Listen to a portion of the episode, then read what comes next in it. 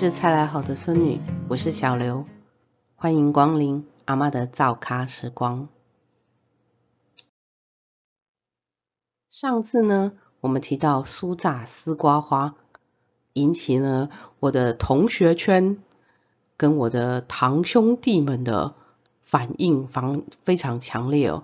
哎，以前呢一起在中寮念国中的阿佩同学呢，他就说：“哎，听你这样讲。”我想起我家的旁边也是有丝瓜棚的哦，现在就很想要来做一下那个酥炸丝瓜花。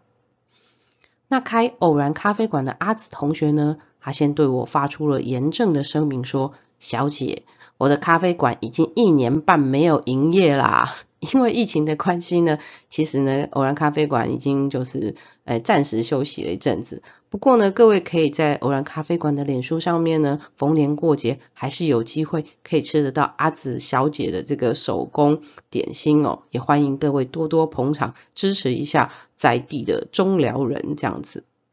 那我还有一位蓝同学呢，他说哦，他是男同学，也是姓蓝的同学哦。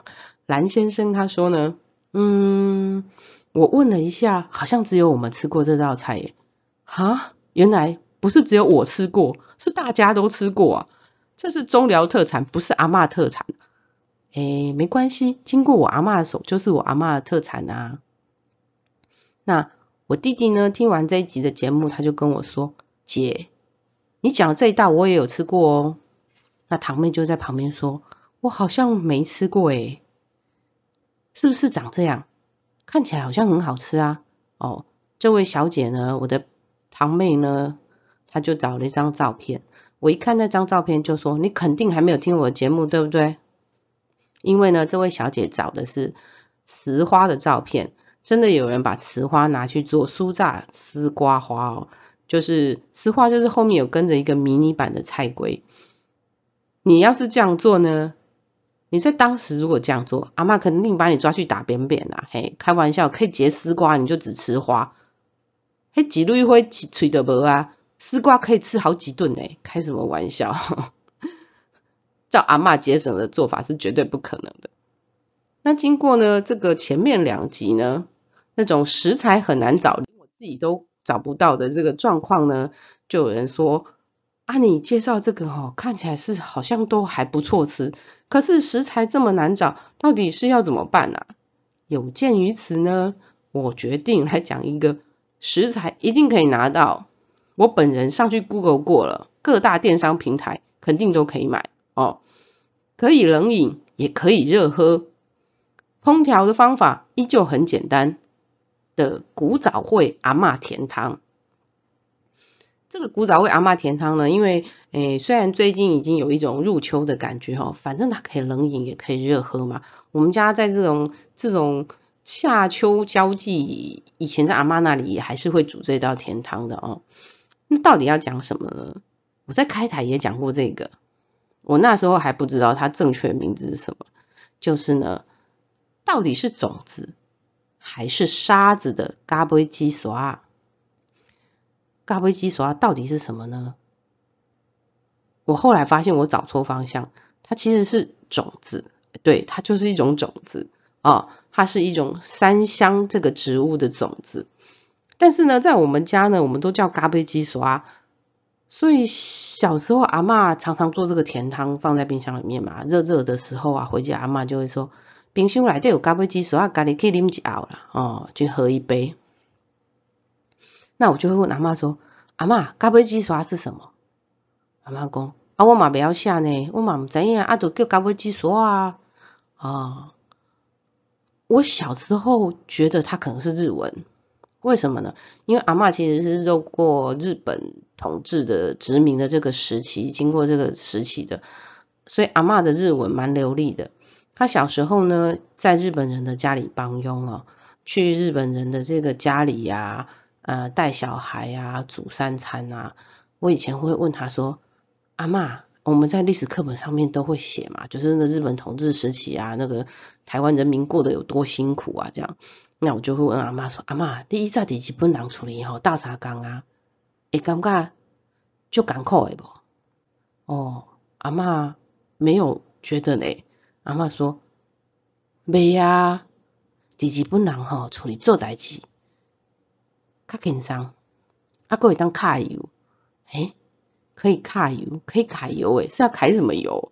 日本人不是应该都很严苛，然后很精算吗？阿嬷说，毋是啊，啊你毋知影，日本人吼不吃内脏啦，嘿，哦，日本人不吃内脏哦。那买鸡啊吼，伊也讲啊，我今日要食鸡，啊，我就足欢喜诶。为什么？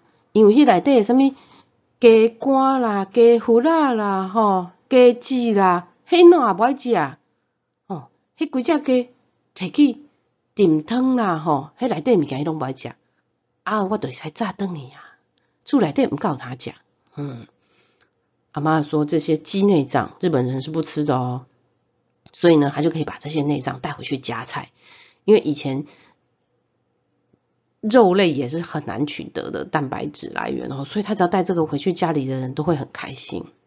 阿妈还说哦，阿有啊，我咧讲，去家顶买肉的时阵啊，我拢会甲讲，加切一寡，加切一寡，嗯，然后呢，再把那一小料啊分开装，好要回家的时候偷偷带回家，真好用嘞。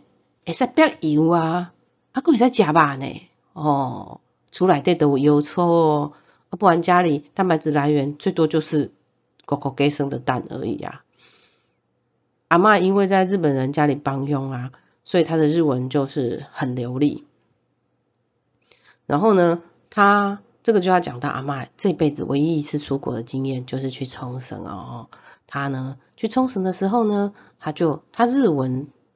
很流利，所以呢，他是自己到了百货公司的时候，他就自己去问说他喜欢那件衣服，他就问那个店员说：“苏米马森哦，科纳西希瓦伊库拉迪苏卡哦，我不知道我念的对不对，就是这个一，对不起，不好意思啊，这个这个商品呢是多少钱？哦，这个。”售货的小姐就非常开心哦，就抱住我的阿妈一直转。为什么呢？他说我的阿妈好像他的阿妈讲话的样子啊，他讲的这个语法跟口气啊，就是他阿妈那个年代会讲的。那他阿妈已经过世了，所以他很开心哦，抱着阿妈一直转一直转。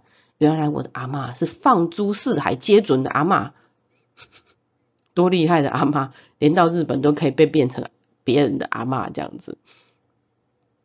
那阿妈的日文就是很流利嘛，所以他讲的台语，我到后来发现呢，其实他他他跟我讲的台语里面有很多都是日文。啊，比如说另一个苹果、他妈豆番茄。哦、秘鲁啤酒，你要食胖无？胖。啊，诶，瓦萨比、沙西比、托罗哦，这些其实都是日文啊，因为呃，台湾在。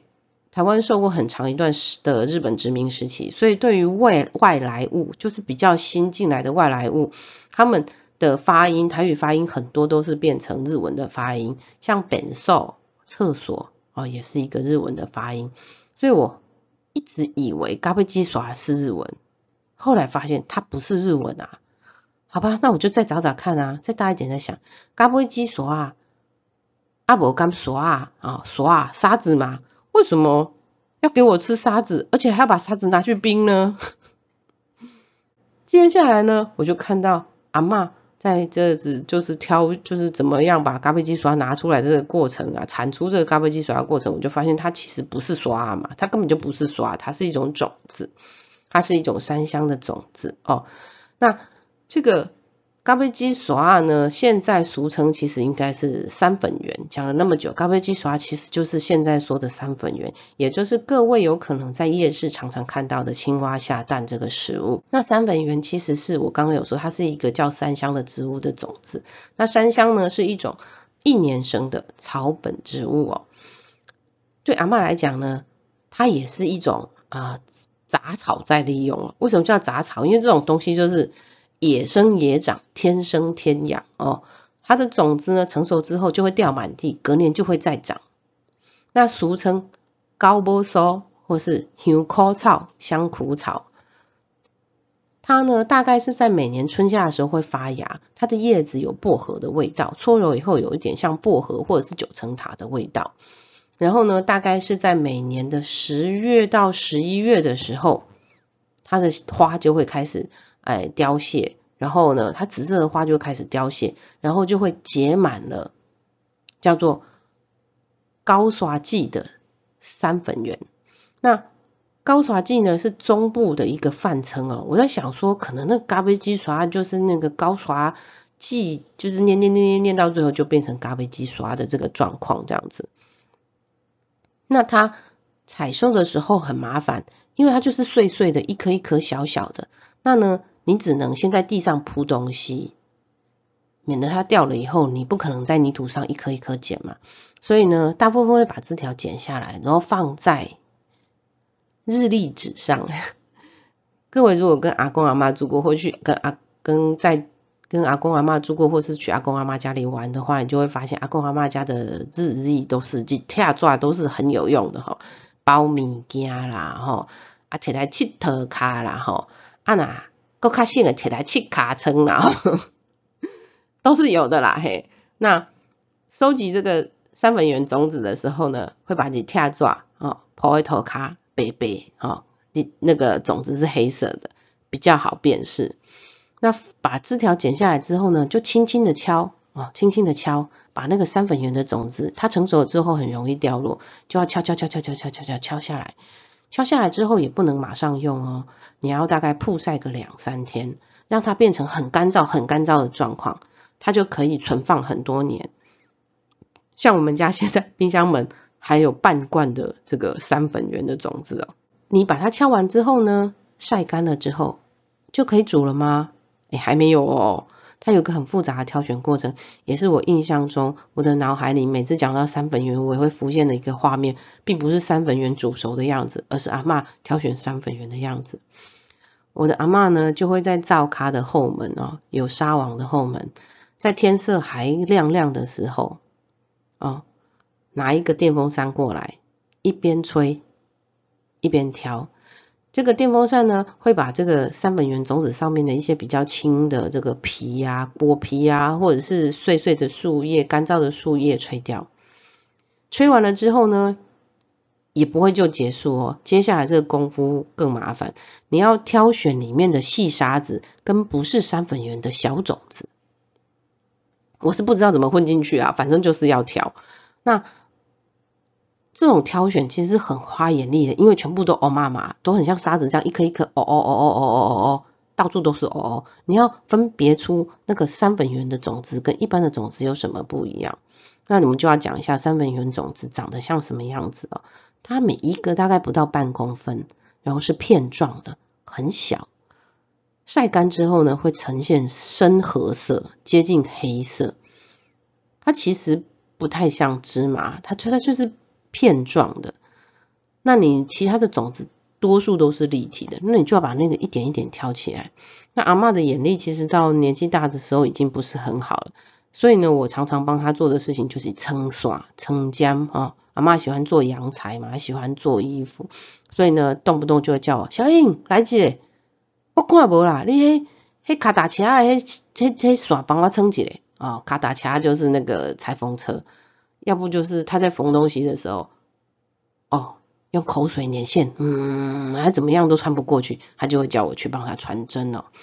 其实那个，所以就知道阿妈眼力其实已经不是很好，但是他会很认真的，就是坐在这个灶咖后门，然后纱网有天光透进来的地方，慢慢有耐心的一颗一颗一颗挑选那个不到半公分的残渣，然后那些小石粒把它挑出来。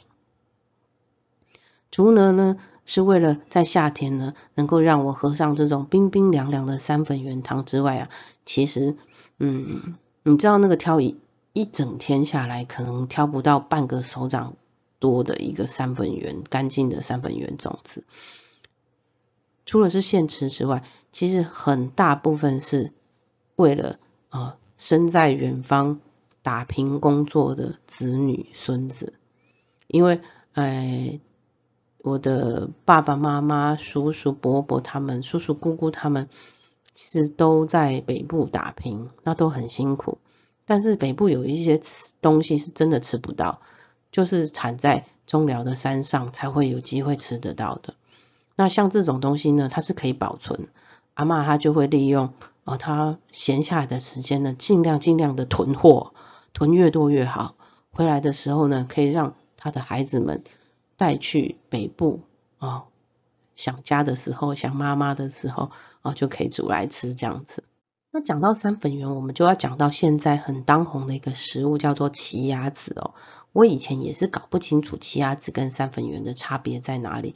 我有一度觉得三粉圆怎么这么红啊？现在这么多人在吃，因为它煮起来的样子其实很类似。但是如果说你呃，看过三粉圆的种子，跟看过奇亚籽的种子，就会发现奇亚籽的种子可能也是差不多半公分大小，但是它是立体的，而且它是椭圆形的。那三粉圆的种子虽然是半公分左右，但是它是扁的，然后它也不是椭圆形，它比较趋近于小小的一个圆形。